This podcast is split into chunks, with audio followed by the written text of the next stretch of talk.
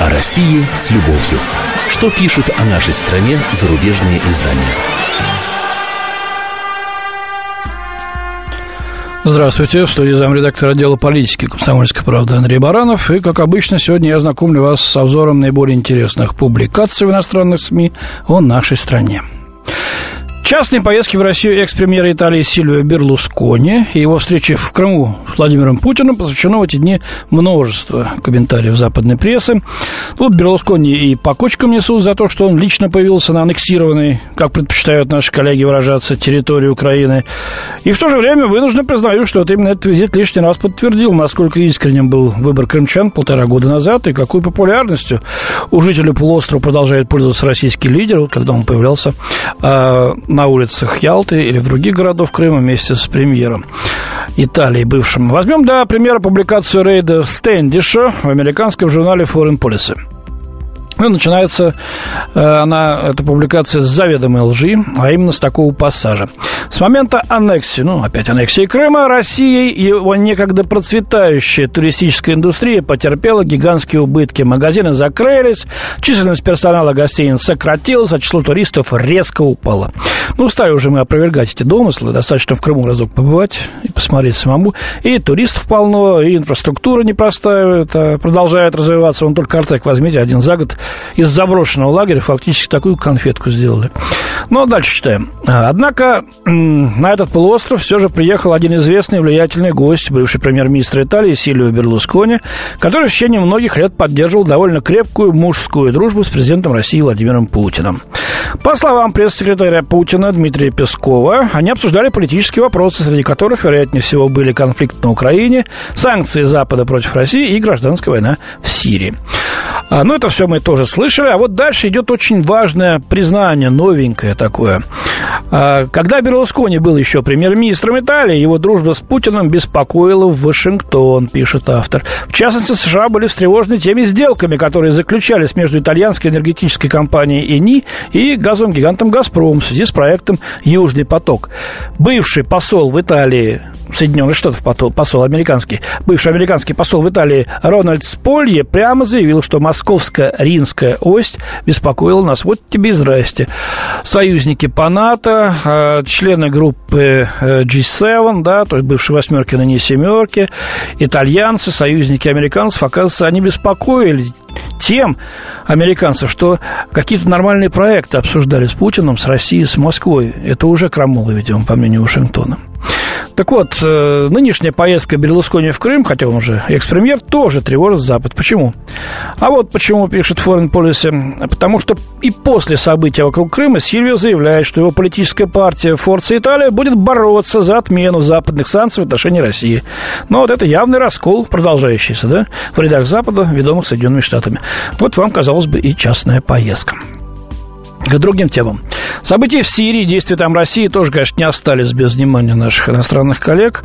Вот американский аналитик русского происхождения Николас Гвоздев в журнале The National Interest написал о пяти геополитических сигналах, которые, по его мнению, Москва посылает миру эм, вот своей активностью в Сирии. Первый такой сигнал что сообщения об упадке России являются чрезвычайно преувеличенными. Другими словами, версия о том, что западные санкции в сочетании с падением мировых цен на нефть и замедлением экономического роста Китая поставили Кремль на грань краха является преждевременным, такая оценка. Россия, благодаря своей способности отправить войска в Сирию, до сих пор остается одной из немногих мировых стран, которые могут э, вот, действительно отправлять и поддерживать войска за пределами своих границ. Второй сигнал. Путин явно дает понять, что он не примет точку зрения Вашингтона о том, что удаление Башара Асада из власти приведет к долгосрочной стабильности на Ближнем Востоке. Россия готовится действовать в соответствии со своей собственной позицией, заключающейся в том, что увеличение военной помощи Асаду для борьбы с исламским государством, запрещенной в России, кстати, организации, это лучший способ положить конец этому конфликту. Путин вряд ли станет спрашивать разрешения у Запада или благословления у Вашингтона. Вот такой неприятный для Запада второй сигнал. Есть еще и третий. Позиции России на Украине стали более уверенными. В боевых действиях статишья, в то же время сохраняющаяся проблема Украины свидетельствует о том, что Киеву не удастся совершить никаких серьезных прорывов, способных поставить страну на прямой путь по направлению к интеграции с евроатлантическим миром. Вместо этого ситуация на Украине становится все больше похожей на затянувшийся замороженный конфликт по типу Приднестровья, в котором Москва имеет наибольшее влияние. Четвертый сигнал.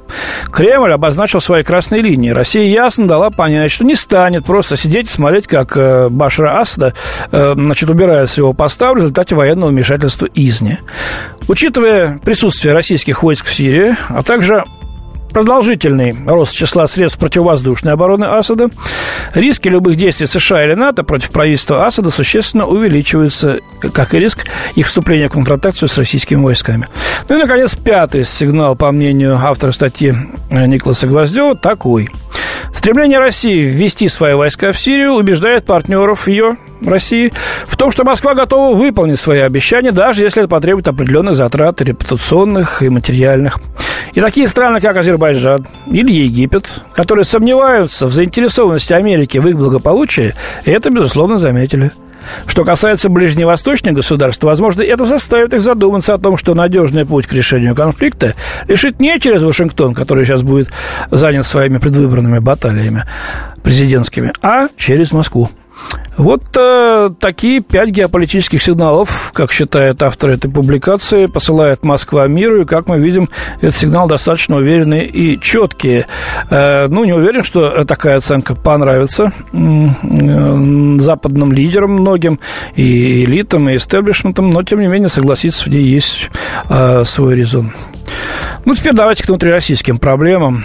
Э, Фред Уэйр из Christian Science Monitor сожалеет, что на 1 сентября в этот раз дети несли учителям меньше цветов. А почему? А потому что это результат санкций Запада и экономических трудностей, которые Россия переживает, считает автор. Давайте почитаем. Первый день учебного года в России всегда целое дело. Родители и школьники собираются на школьных дворах, чтобы прослушать речи и посмотреть зачастую замысловатые представления, подготовленные за лето учителями, рассказывает Фред Уэйр. А вот, я что-то не видел, правда, таких никаких замысловатых представлений. Ну, может быть, в наше время это не было, или когда дочь моя училась в школе. Но сейчас скоро внук пойдет. А, может быть, он и прав. Беспрецедентное процветание, которым Россия наслаждалась примерно 15 последних лет, привело к увеличению образовательных бюджетов и улучшению оснащения школ. В первосентябрьской толпе появились гораздо лучше одетые родители. А дети, красующиеся дизайнерскими рюкзаками, обычно таскающие с собой айпады и смартфоны, стали неотличимы от своих западных сверстников, отмечает отмечает журналист. Вот это вот честно говоря, всегда умиляет.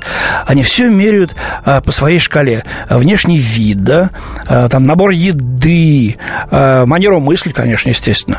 Вот насколько все это приближено или нет к западному эталону. А вот то, что сами они этим эталоном являются, вот нет никакого сомнения абсолютно у них. То есть мы здесь на вершине, так вот приближаются они к нам как-нибудь, или там вот у себя барахтаются в этой грязи, в своем овраге. Вот так вот смотрят на нас, как на туземцев сверху вниз. Дальше читаем. В этом году все прошло примерно в том же духе, но с неусмолимым привкусом тревоги. Многие наблюдатели отмечают, что в этом году гораздо меньше учеников шли в школу с букетами в руках. Дарить учителям цветы в начале занятий – глубоко укоренившийся обычай, однако 80% цветов на российском рынке импортируется из Европы, и цены на них удвоились, так как кремлевская политика ответных санкций привела к жесткому сокращению поставок. Указывает журналист. Я, честно говоря, не заметил, что цветов было меньше, ну, очень много э, ребят э, шли действительно с букетами, хотя сами учителя говорят, ну, не надо этого столько, ну, дайте один букет от класса хотя бы, ну, некуда уже девать это.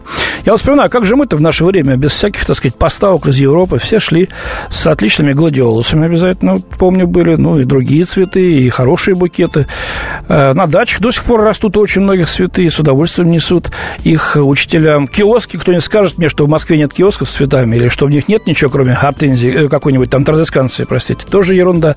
Ну, вот пишет же этот автор в Christian Science Monitor, кстати, очень такая известная газета в Соединенных Штатах, издается в Бостоне, и, э, так сказать, читают ее э, э, люди, которые, так сказать, исповедуют христианские взгляды, не какие-нибудь там оголтелые, что называется, верят этому. И вот автор делает вывод. За последние 10 лет российские школы частично освободились от установленного в советское время требования подчиняться единой программе, и в результате родители получили, на удивление, широкий спектр возможностей для выбора, особенно в крупных городах э, вроде Москвы. Но и тут же приводится вот э, э такой опрос.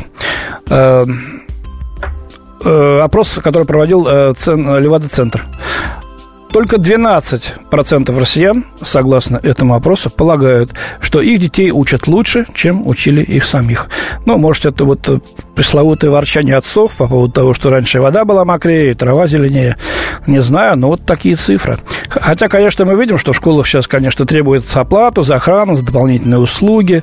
Э, то есть э, обучить ребенка сейчас стало, конечно, очень недешево по сравнению с тем, что, что было раньше. Ну вот давайте думать, насколько, так сказать, вот это вот э, совершенно плюрализм в программах позволяет э, сочетать это с э, достаточно скромными расходами. Вот, у меня, пожалуй, на сегодня все. До свидания, хороших выходных. В суде был замредактор отдела политики Андрей Баранов. О России с любовью. Что пишут о нашей стране зарубежные издания? Кому выгодны государственные перевороты? Кто провоцирует военные конфликты? Кем пишутся сценарии цветных революций? Что Россия делит с Британией последние 300 лет? Обозреватель «Комсомольской правды» Галина Сапожникова вместе с политологами, социологами и историками ищет ответы на эти вопросы в специальном проекте «Занимательная геополитика». Открытие, которое она делает во время прямых эфиров, шокирует общественность и провоцирует шквал критики – Однако она не боится искать правду. Занимательная геополитика. Каждую среду в 17.05 по московскому времени. На радио «Комсомольская правда».